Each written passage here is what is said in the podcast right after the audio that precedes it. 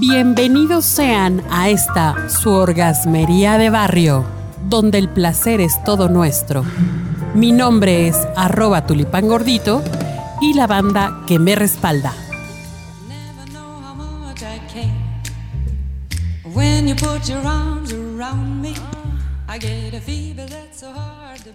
¡Wow! Fiebre.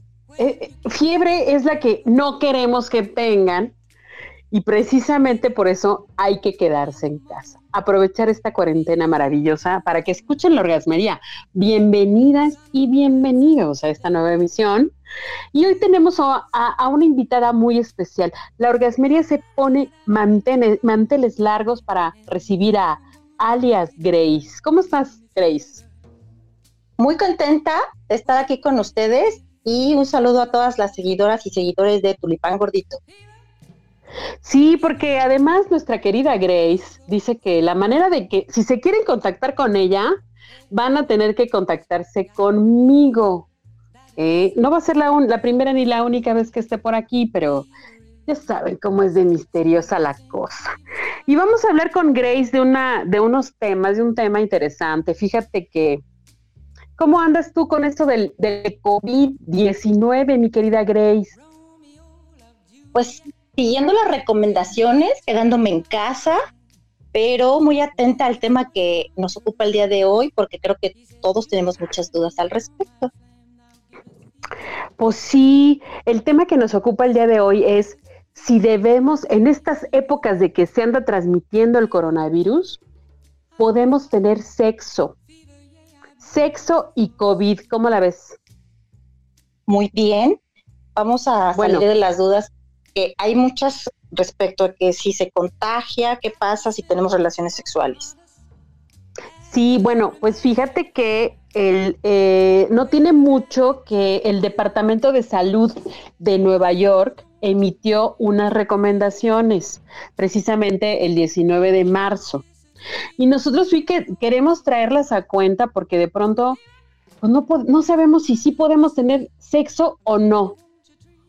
O sea, de entrada, queridos compañeros y compañeras, tenemos que resguardarnos en casa, ¿no?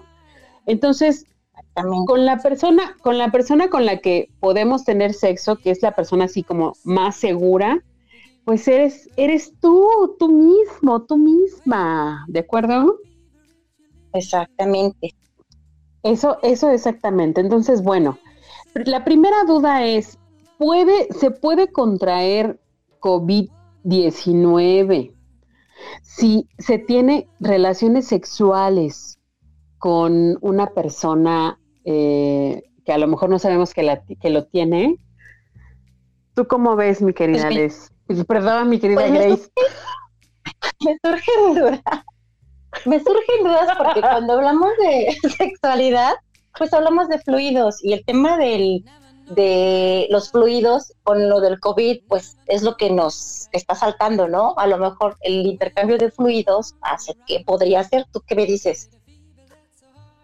Pues sí, efectivamente. El punto es que si una persona es asintomática y ya es portadora del virus, si nosotros nos besuqueamos con ella o con él, con esa persona, pues sí puede haber un riesgo de contagio no se ha encontrado el virus en semen o en fluido vaginal, porque se han estado concentrando. Sí, eso sí, pero se ha encontrado que el virus sí puede transmitirse por las heces. Ok. Entonces, no se podría hacer el 69, mi querida Grace. Exactamente, nada de andar besuqueando por ahí. Pero tampoco se podría besar, o sea, si beso me enamoro, ah, eh, eso, eh, eso queda pues ya bastante restringido. Ahora, si besas, te contagias. Exactamente, porque al hablar de sexo, pues evidentemente eh, tiene que ver mucho los besos. En estas circunstancias, como tú lo decías, lo más seguro es si no tienes pareja, pues darte amor solito, ya cuando las ganas te están llevando al extremo o si tienes pareja, pues tomar los acuerdos. Ahora sí que como dijo aquella cubana famosa, I'm sorry for you, porque tendrías que hacerte el amor solito, efectivamente. Y eh, pues también, digo, aquellos que, tienen mm, la fortuna de mm. tener una pareja, pues echar mano de la pasión y, y, pues la persona cercana, aquella persona, si ambos están en cuarentena, pues hacer el amor, ahora sí que darle rienda suelta, si ambos, si, si ninguno sale, pero si algunos sí tiene riesgo de estar saliendo, de preferencia hay que guardar su distancia.